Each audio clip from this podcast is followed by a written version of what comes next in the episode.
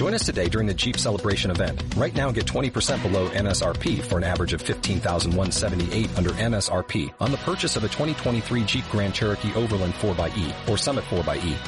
Not compatible with lease offers or with any other consumer incentive offers. 15,178 average based on 20% below average MSRP from all 2023 Grand Cherokee Overland 4xE and Summit 4xE models in dealer stock. Residency restrictions apply. Take retail delivery from dealer stock by 4-1. Jeep is a registered trademark.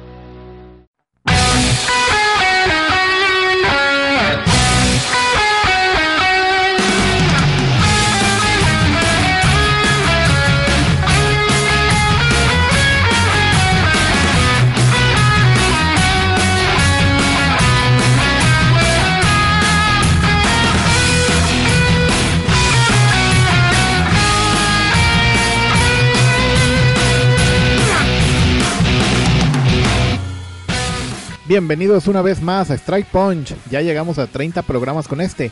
Esta semana vamos a estar hablando de cómo las ligas latinoamericanas invernales ya están terminando.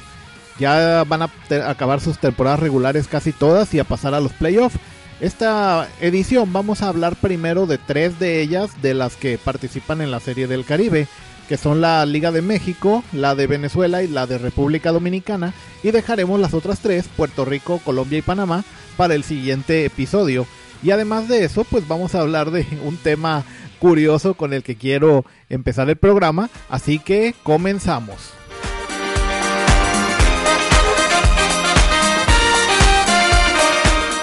Vamos a comenzar primeramente con una relación que a primera vista puede parecer que no existe, la cual sería entre Ichiro Suzuki, un jugador japonés, la Comiquet de Japón el anime Ace of Diamond y los Tomateros de Culiacán de la Liga Mexicana del Pacífico. ¿Qué relación pueden tener estas cuatro cosas? Pues resulta que pasó esto. Hablando de...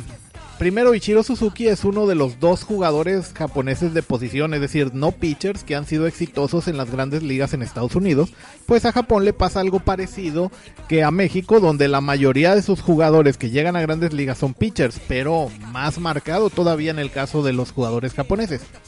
Este Ichiro Suzuki, pues él fue muy, muy famoso a, finales de los 90 y hasta principios de los 2010 principalmente Primero en Japón, pues porque e, él jugó en la liga japonesa, ya debutó en la NPB, donde tuvo sus primeras nueve temporadas como profesional entre 1992 y el año 2000, jugando con los Orix Blue Wave, un equipo que actualmente ya no existe con ese nombre, desde que se fusionó con los eh, Búfalos de Quintetsu, y ahora ese equipo eh, se llama los Búfalos de Orix. Bueno, en fin, eh, historia antigua. En aquel entonces los Orix Blue Wave que actualmente son los Búfalos de Orix, es con los que este Ichiro Suzuki debutó. Y, en esas nueve temporadas que estuvo jugando en Japón, ganó siete títulos de bateo y tres veces el, premio al jugador más valioso de la temporada. Entonces, con esos grandes grandes números, fue que llamó la atención en Estados Unidos y fue el primer jugador de posición que fue llevado a Estados Unidos por el método de, de compra de jugadores que hay entre estas dos ligas. Y ya también en Estados Unidos jugó 19 temporadas en grandes ligas, también con mucho éxito. 13 de ellas con los Marineros de Seattle, también 3 años con los Yankees y 3 años con los Marlines de, Miami. En Estados Unidos, en Grandes Ligas, ganó el premio a novato del año en 2001, aunque a mí siempre se me ha hecho muy raro que los jugadores japoneses puedan optar a ese premio porque el, o sea, este novato, entre comillas, pues ya tenía nueve años de experiencia como profesional en una liga bastante buena. Es cierto, Grandes Ligas es como la liga más poderosa eh, a nivel mundial, pero tampoco es que la NPB esté tan lejos. Es como si hubiera premios a novato del año en ligas de fútbol y le dieran el premio, por ejemplo, en la, en la Premier de, Inglaterra a un jugador que, que, llegase después de haber jugado nueve años en la liga francesa, por ejemplo. Que, ok, no es tan fuerte como la Premier, pero tampoco es como para que digas que es un novato. En fin, debates de estos para otra ocasión. Entonces ya decíamos, ganó el premio novato del año y en el 2001 y también eh, jugó 10 años consecutivos en el juego de estrellas. Fue una vez ganó el premio al jugador más valioso también en Grandes Ligas. ganó 10 guantes de oro. El, este premio se le da uno a cada jugador de posición defensiva. Es como el mejor defensivo de esa posición y él jugaba como jardinero derecho. Y ganó también 3 bats, bats de plata. Este premio es igual, uno por posición y se le da al mejor bateador de cada posición. Es decir, uno para el mejor catcher bateador, el mejor bateador como tercera base y así por cada posición. En Estados Unidos completó 3.089 hits en su carrera, 19 temporadas, se retiró a los 45 años, bastante longevo y hasta los 43 podríamos decir que estuvo en un nivel altísimo de competencia. Y solamente 31 jugadores de toda la historia de los 150 años de historia de las grandes ligas han completado los 30 hits, perdón, los 3000 hits en su carrera. Entonces se pueden imaginar lo, difícil que es tener esa consistencia.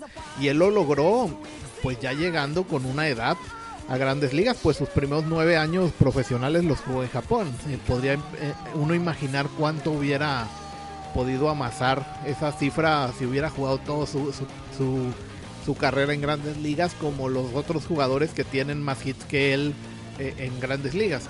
Fue dos veces campeón de bateo en, ligas mayores. Tiene el récord de más hits en una sola temporada con 262 hits que batió en el año 2004. Y también la racha más larga de temporadas consecutivas con más de 200 hits en el año con, 200, con 10 temporadas seguidas.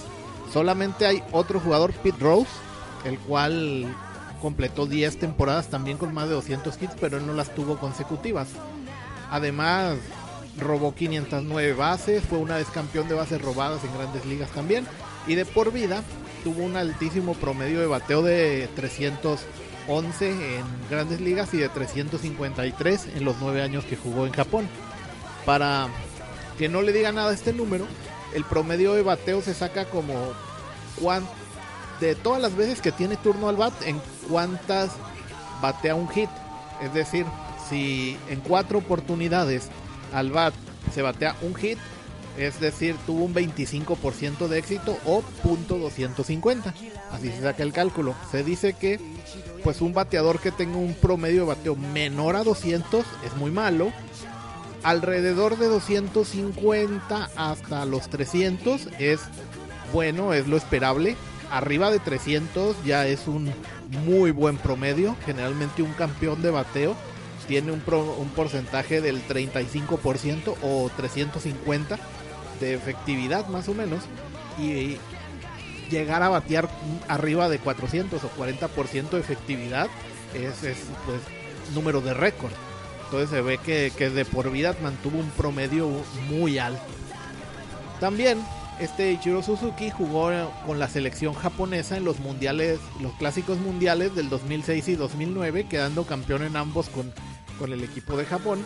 Y también fue muy llamativo que la, en la final del Clásico Mundial del 2009, Ichiro Suzuki dio el hit de la victoria. Ese partido estaba empatado a tres carreras. La final fue Japón contra Corea del Sur. Y en la décima entrada, Japón ganó 5 a 3 con un hit de Ichiro Suzuki que produjo las carreras de la victoria. Entonces, pues imaginan eh, cómo es idolatrado e, este personaje, Ichiro Suzuki, bueno, este jugador es, un jugador real en Japón, donde el béisbol pues sigue siendo un deporte de importancia nacional. En total, en toda su carrera, Ichiro Suzuki, Suzuki sumando Japón y grandes ligas, batió 3.000, perdón, 4.367 hits y solamente cuatro jugadores en la historia han bateado más de 4.000 hits en nivel profesional. Eh, pues imagínense, eh, y eso no nada más en grandes ligas, o sea, sumando cualquier liga. En México, por ejemplo, en la Liga Mexicana de Verano nada más hay un jugador que haya llegado a los 3.000 hits, ya 4.000 ninguno.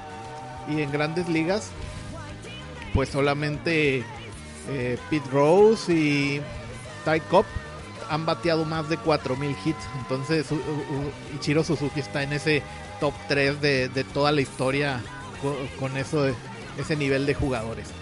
Entonces, pues cuando él se retiró en el 2019, eh, Ishiro Suzuki pues fue en Japón pues muy, muy, ovacionado. Incluso su último juego eh, con los marineros de Seattle el equipo con el que jugó más años en grandes ligas, con el que llegó a Estados Unidos y también con el, al que volvió antes de retirarse y jugó ahí sus últimas temporadas.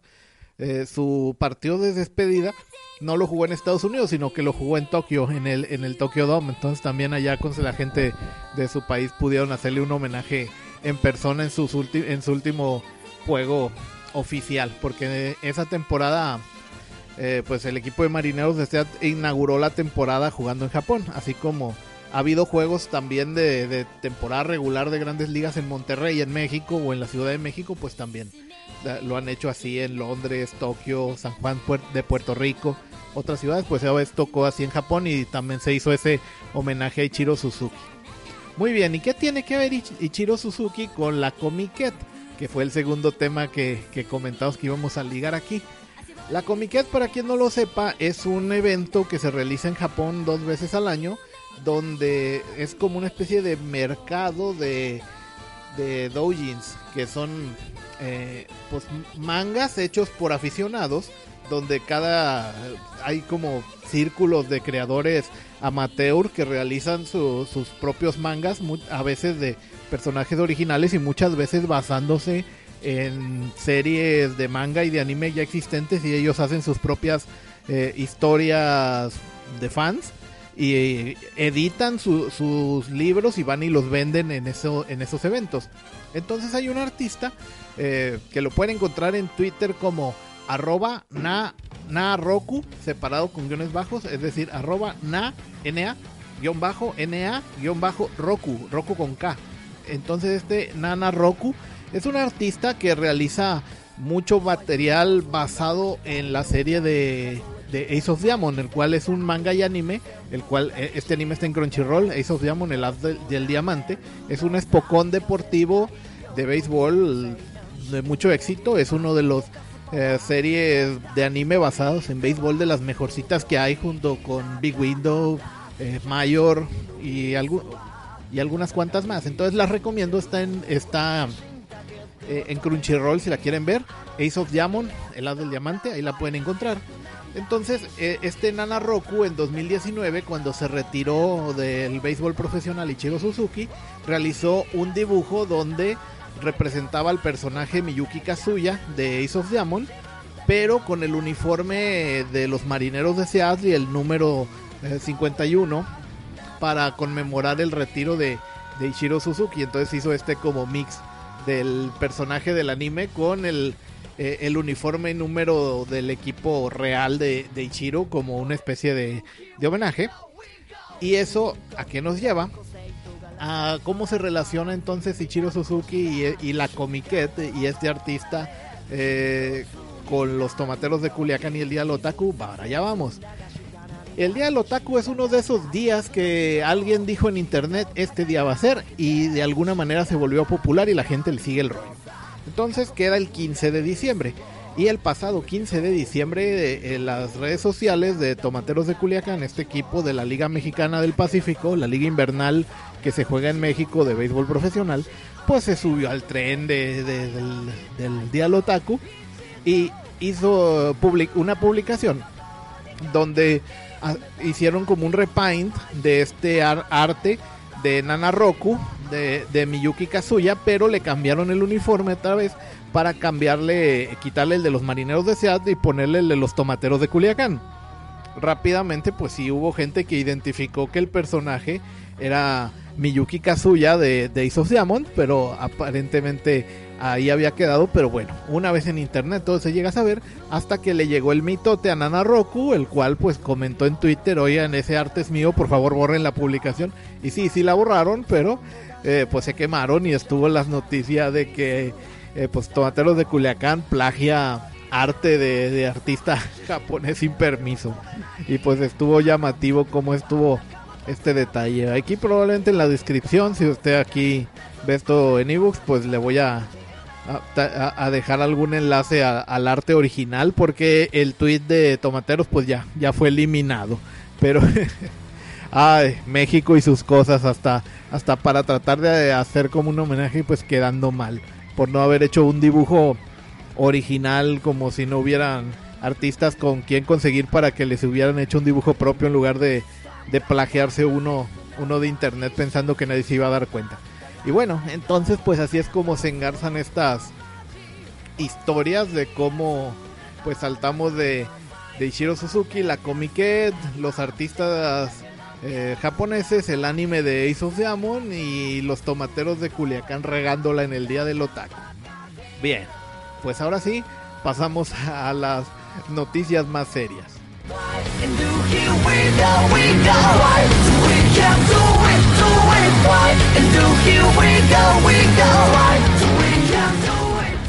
Este año hubo muchas dificultades debido a la pandemia de COVID-19 y en México la liga de verano de béisbol de plano se suspendió. En Estados Unidos se tuvo que jugar sin público la temporada regular, solamente hubo una limitado hasta los playoffs y con muchas medidas también. En Japón se empezó sin público y en Corea también. Eh, Taiwán fue la, la, que tuvo una temporada más regular debido a que desde el principio de la pandemia tomaron precauciones bastante fuertes y pudieron eh, cosechar los buenos frutos de, los sacrificios que sufrió su población desde el principio de la pandemia y pudieron terminarla con estadios eh, llenos. En otros países pues no, inclusive aunque Japón terminó su temporada siempre fue con cupo limitado. Y Corea pues en un punto intermedio no tan bien como Taiwán pero mejor que Japón. Eh, y bastante mejor que en grandes ligas donde como les digo pues no pudieron tener nada de público en temporada regular. Taiwán y Corea pudieron jugar sus temporadas completas. En Japón tuvieron una pequeña reducción de de sus 140 partidos normales de todo todos los años a solamente 120. Fue un recorte pequeño. En grandes ligas fue un, recorte mayúsculo, pues. En lugar de empezar el último fin de semana de marzo, tuvieron que esperar hasta julio, hasta mediados de julio para poder empezar. Y tuvieron solamente 60 juegos en lugar de los 162 que dura la temporada regular de, de grandes ligas. Entonces fue un tercio de temporada casi nada más. Las ligas invernales, pues a pesar de que Latinoamérica, pues sabemos los problemas que hay, de una u otra manera están, parece que pudiendo salir, eh, salir adelante con pocos, eh, no tan grandes restricciones como pasó en grandes ligas. En México el calendario quedó casi intacto, se planeó hacer una temporada normal de 68 partidos, que es lo normal que se juega en la Liga Invernal Mexicana entre octubre y, diciembre hasta Año Nuevo se juega la temporada regular. Este año el 30 de diciembre se jugó el último partido de temporada regular y los playoffs en enero. Entonces casi le salió. Si tuvieron que hacer un, eh, debido a, los rebrotes fuertes y contagios que hubo en varios equipos, especialmente en Sultanes de Monterrey, que fue el más afectado, tuvieron que hacer un parón de semana y media, se suspendieron tres series que ya no se pudieron recuperar. Entonces la temporada quedó en 59 juegos. Pero bueno, de 68 a 59 el recorte fue minúsculo. Algunos equipos también tuvieron uno que otro juego suspendido que ya no se pudo recuperar aparte. Pero en general casi toda la temporada se llevó a cabo de, de la manera posible. Aunque solamente en los equipos del estado de Sinaloa se pudo tener público, eso sí, limitado al 40% de capacidad de los estadios, pero los otros estados, Sonora, California Norte, Nuevo León y Jalisco, de plano no permitieron la entrada de público a los estadios. En Sonora solamente al principio de la temporada, pero la verdad es que el público no, no se comportó bien, especialmente en Ciudad Obregón, no fue muy civilizado y entonces dieron marcha atrás al, al permiso y solamente dos partidos del principio de la temporada pudieron tener público y en Baja California Norte iban a poder tener, pero su único representante en el invierno, Águilas de Mexicali, estaba empezó la temporada jugando de visitante y para cuando le iba a tocar jugar de local en Mexicali la, la obra, perdón, la ola de, de, contagios estaba tan grave que hasta el alcalde estaba contagiada y ya, ya no pudieron tener público en los estadios. Aún así, hubo pues como esfuerzos, eh, algunos jugadores también, por lo que se escuchó, tuvieron eh, recortes de salario respecto a lo que hubiesen ganado en una temporada normal con público, pero eh, pues muchos de ellos en verano no, no tuvieron juego, pues en México no hubo temporada de verano y en Estados Unidos no hubo ligas menores, solamente las grandes ligas se jugaron, entonces muchos jugadores no, no habían cobrado en todo el año y, y bueno, aceptaron de esto, excepto por el casos como el muy vocal Rico Noel, ex, ex jardinero central de Tomateros de Culiacán, que sí estuvo muy vocal diciendo de, de que no aceptaba eh, renegociar su contrato por nada y, y bueno, ahí estuvo lo de Tomateros, pues sí, sí se nota que le hizo falta un jardinero central de sus características. Hubo cosas, algunos detalles, porque, por ejemplo, las otras ligas del Caribe sí recortaron sus temporadas, se pudieron llevar, pero con calendarios más cortos. Por ejemplo, Venezuela, pues de 62 juegos, que es su temporada normal, recortaron a solo 30 y la retrasaron en lugar de empezar a mediados de octubre, aproximadamente entre el 10 y el 15 suele empezar la temporada en Venezuela, pues hasta el 27 de noviembre. Y hubo muchos jugadores venezolanos que tuvieron permiso de jugar un mes primero en, en México y, y, reportar a sus equipos en Venezuela hasta que, pues, que la temporada empezase a finales de noviembre. Entonces sí hubo bastantes jugadores que eh, en octubre y principios de noviembre estuvieron jugando en, en, la liga en México, en la Liga Mexicana del Pacífico, pero se eh, dejaron a sus equipos para ir a reportar a la Liga Venezolana. A su vez, también estuvo llamativo que este año hubo bastantes cubanos en la Liga Mexicana. Eh, no solamente, como es usual, pues eh, desertores de Cuba, sino que el gobierno cubano ha estado flexibilizando cada vez más para que sus jugadores de su serie nacional, la serie nacional cubana, puedan salir con permisos en regla y, y sin problema jugar al extranjero. Antes solo lo permitían en verano y generalmente con la condición de que cuando terminase la temporada volviesen a Cuba para jugar la serie nacional y así pues muchos jugadores salieron a jugar a Japón y también a la Liga Mexicana de Verano con la condición como decía pues que tenían de que volver a Cuba para jugar en invierno en Cuba. Pero este año hasta a, los equipos invernales de, de, otras ligas del Caribe les han estado eh, cediendo jugadores para que salgan. Eso sí, eh, eh, pues es como, como es un trato con el gobierno cubano, no es un contrato con el equipo como tal, porque en Cuba los equipos pues no tienen un dueño que venda jugadores, es el gobierno mismo, entonces ahí hay, hay negocio económico también de parte del gobierno cubano. Otra cosa que tuvo llamativa en la Liga Mexicana del Pacífico este año fue de que los equipos estuvieron bastante bien, los Yaquis de Ciudad Obregón es el equipo que tuvo el mejor récord en la temporada regular con 37 ganados y 22 perdidos. Y los Naranjeros de Hermosillo con 33 y 23 fueron los equipos más regulares toda la temporada. Las Águilas de Mexicali es un equipo que empezó bastante mal con un récord de 0 ganados, 8 perdidos consecutivos al principio de la temporada, pero levantó y terminó enrachado hacia el final de la temporada regular. En cambio, la cara opuesta de la moneda fueron los cañeros de los mochis, que fue el peor toda la temporada y terminó en el sótano de la tabla general con 19 ganados solamente y 39 perdidos. Y los demás equipos, pues, más o menos tuvieron sus rachas buenas y malas. Pero, pues, ni tan bien como Ciudad Obregón, ni tan mal como los cañeros. Naranjeros, como decía, también estuvo muy bien, muy regular toda la temporada. Otros equipos como eh, algodoneros de, de Guasave y, Sultanes de Monterrey acabaron muy bien, aunque Sultanes en la, en la primera mitad no estuvo tan bien, pero re, pues pudo levantarse. Eh, Navojoa también fue otro equipo mayor de Navojoa que estuvo muy mal, pero pues comparado con la pésima temporada de Cañeros de los Mochis, pues no, no, tan, no tanto. Y pues como decíamos, este 30 de diciembre terminó ya la temporada regular y ya, ya quedaron los playoffs para jugarse en enero. Las series de playoffs serán las siguientes. Naranjeros de Hermosillo contra Venados de Mazatlán. En esta serie eh, tiene la ventaja de, de, empezar en casa Naranjeros de Hermosillo. Las series de playoffs son a ganar cuatro juegos de un máximo de siete. Es decir, eh, se juegan primero dos juegos eh, en la casa, en el estadio del equipo que quedó mejor, que en este caso es Naranjeros de Hermosillo Después se pueden jugar dos o tres en caso de ser necesario en la casa del rival, sería Mazatlán.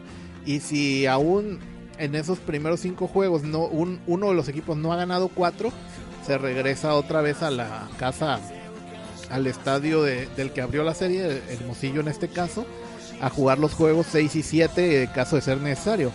Si un equipo gana los primeros cuatro juegos de manera consecutiva, pues ya no es necesario jugar el resto, ahí se termina la serie o se pueden ir hasta el máximo de 7. No hay empates y pues se juegan los juegos necesarios. La en esta serie, pues obviamente Naranjeros de Hermosillo es el favorito. Luego Charros de Jalisco va a jugar contra Yaquis de Ciudad Obregón. Charros de Jalisco es un equipo que ha brillado los últimos tres años por tener una gran ofensiva. Por ejemplo, e, este año pues tuvieron al campeón de cuadrangulares, Jafed Amador. Eh, tienen a jugadores muy buenos bateadores como Agustín Murillo, Dariel Álvarez, Cristian Villanueva. De hecho, con estos cuatro tuvieron así como un cierto problema de esos que a todo entrenador le gustaría tener, porque el equipo estaba jugando bastante bien con Agustín Murillo en la tercera base, eh, Yafed Amador como primera base y, con Darien Álvarez, este cubano, entre ellos cubrieron la primera base o, bateador designado. Eh, y entonces, cuando terminó la temporada regular a principios de noviembre en Japón, pues Cristian Villanueva, que estaba jugando allá con los Nippon Ham Fighters, eh, pues terminó ya pues su, su, temporada en Japón y reportó para jugar en México con su equipo, los Charros de Jalisco. Y él es tercera base, entonces se encontraron con el problema de qué hacer con él. Terminaron poniéndolo en la primera, moviendo al cubano Dariel Álvarez a jugar los jardines para pues mantener su bad en el orden y bueno, de esas cosas que tienen que a veces que variar para para tener a, a, estos jugadores en el, en el campo, aunque no sea en su mejor posición, para tenerlos en, el bat. Y pues, en fin, es, uno es el equipo que a, la, la, ofensiva ha estado mejor durante los últimos tres años de forma consecutiva. Pero ya que de Ciudad Obregón aún así es el favorito, pues es un equipo más parejo. No batean tanto, pero tienen un mejor picheo. No por nada tuvieron el mejor balance de ganados y perdidos de toda la temporada y pues parten como favoritos, pero va a ser una buena serie. Luego la serie de Tomateros de Culiacán contra Algodoneros de Guasave. Guasave es un equipo que fue de menos a más toda la temporada. Y Tomateros es un equipo que estuvo regular, un poquito mejor en la primera mitad, decayó un poco en la segunda, pero mm, tampoco se cayó así totalmente. De hecho, su récord quedó exactamente en 29 ganados, 29 perdidos. Así que quedó exactamente igual, eh, jugó para 500, de, puede decir, ganó exactamente los mismos que perdió, entonces totalmente media tabla. Va a ser una serie eh, pareja, pero Algodoneros de Guasave trae como más ritmo, acabó mejor enrachado en la temporada regular y eso le da una... Y además va a tener la ventaja de, de abrir como local. Entonces si se van hasta los 7 juegos tendría más juegos de local, aunque este año, pues como decíamos, las restricciones de público hacen que las localías pesen menos. Pero va a ser, va a ser creo que es la serie más, más pareja de las cuatro de playoff. Y por último, Águilas de Mexicali se enfrentará a Sultanes de Monterrey. Y aquí, pues también es una serie pareja, pero yo diría en mi opinión que Águilas de Mexicali terminó más enrachado, más, más en forma y eso le podría dar una ligera ventaja. Entonces, pues repasando, Naranjeros de Hermosillo contra Venados de Mazatlán. Creo que mi favorito en esta serie es Naranjeros. Charros de Jalisco contra Yaquis de Ciudad Obregón. Creo que Yaquis es quien eh, la lógica indica que tendría que avanzar. Tomateros de Culiacán contra el Algodoneros de Guasave. Creo que Guasave eh, sería ligero favorito, pero es la serie más pareja de las cuatro. Y Águilas de Mexicali contra Sultanes de Monterrey también muy pareja.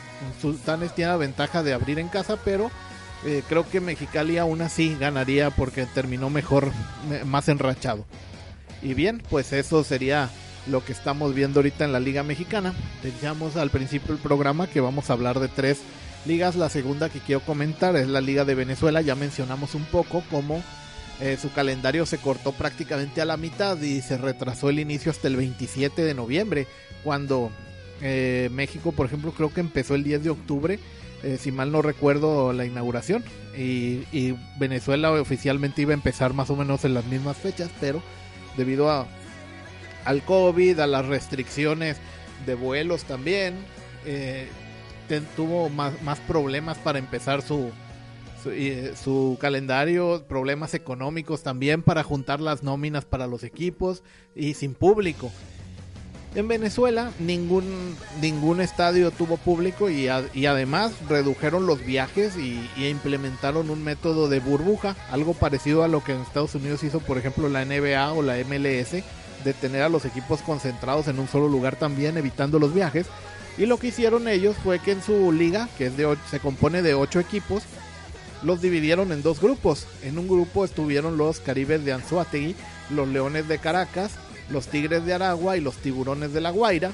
Y en el otro grupo pusieron a los Bravos de Margarita, los Navegantes de Magallanes, los Cardenales de Lara y las Águilas de Zulia, jugando en una sede fija cada uno en una ciudad, eh, compartiendo estadio, jugando dos partidos en el día. De todas maneras no habría público, entonces jugaban un partido temprano y otro partido más tarde.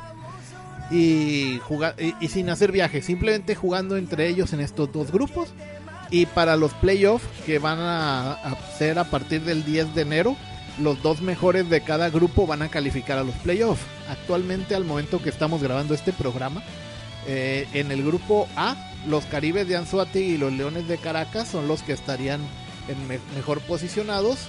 Y los Bravos de Margarita y los Navegantes de Magallanes en el otro grupo. Entonces, pues ya veremos cómo va. Del 27 de noviembre a 10 de enero su temporada regular de 30 juegos. Tuvieron pues problemas, se les juntó pues el COVID, la economía, los vuelos cerrados, las sanciones de Estados Unidos que impiden que, que jugadores que pertenecen a organizaciones de Estados Unidos puedan jugar en Venezuela también, eh, de todo. Que fueron, tuvieron bastantes problemas, pero aún así lograron organizar eh, su temporada, aunque sea de una forma recortada. Después, pues también me gustaría hablar para cerrar este programa de la Liga de República Dominicana, en la cual pues tuvieron también problemas, pero algunas cosas les han ido bien. Su calendario también se redujo de 50 juegos, que es lo normal en República Dominicana, a solamente 30.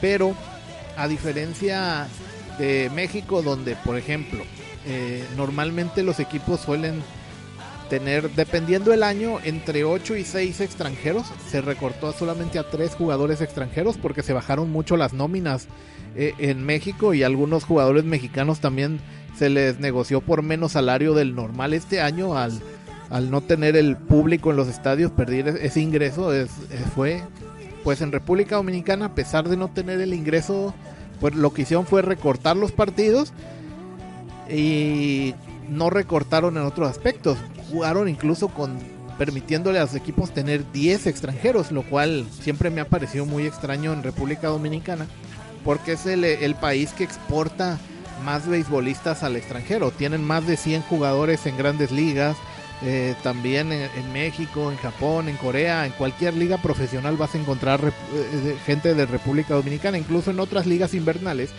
y en su propia liga permiten, eh, es la que más extranjeros permite, 10 y, y, tampoco es que tengan muchos equipos por rellenar, porque así como habíamos dicho que en México la liga es de 10 equipos y en, en Venezuela es de 8, en República Dominicana solo, solo son 6 equipos, entonces es una cosa que no se entiende mucho porque material nacional tienen bastante.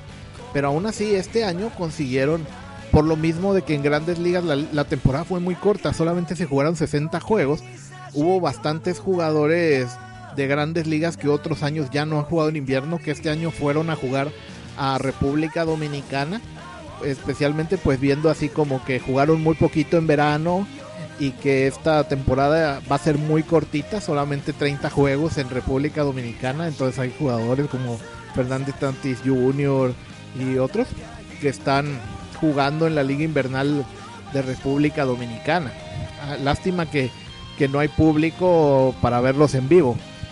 También con el COVID tuvieron algunos problemas, especialmente al principio de la temporada, pues especialmente en el equipo de los Tigres del Licey tuvieron bastantes contagios, se les eh, tuvieron que cancelar bastantes juegos que ya no se pudieron recuperar y parece que a, este equipo que históricamente es el más ganador de la liga en República Dominicana, le afectó y ya no pudieron recuperarse.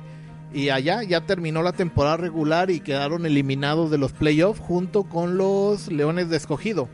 Allá los playoffs pues se van a jugar directamente semifinales, pasaron cuatro de los seis, quedando así, las series gigantes del Cibao contra Estrellas Orientales y Águilas del Cibao contra los Toros del Este.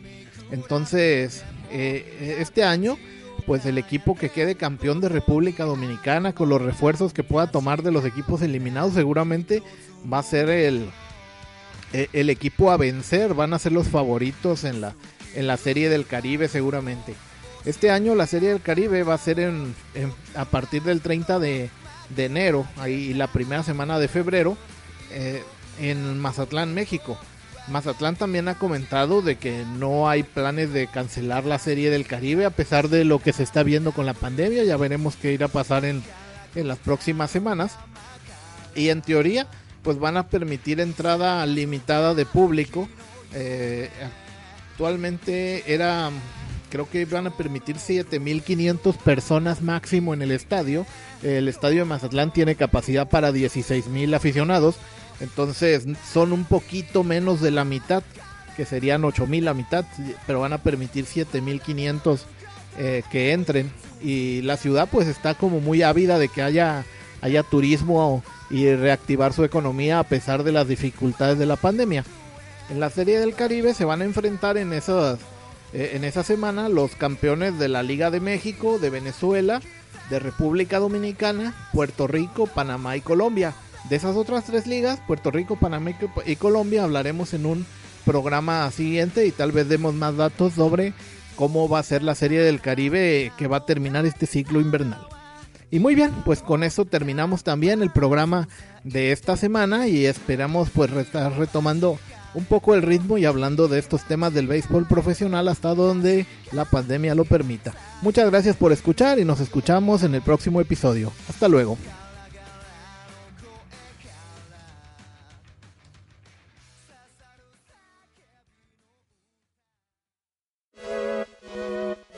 Hasta aquí esta emisión de Strike Punch. Recuerda que estamos en Spotify, iBox y iTunes. En todas como Strike Punch. También puedes seguirnos en Twitter, darnos un like en Facebook y apoyarnos monetariamente en Patreon. En todas estamos como Megucas FC. Gracias por escuchar. Locución Nancy 3V. Producción Noblis. Esta fue una producción de Megucas FC. Podcast y videos con efectos de sonido y queso.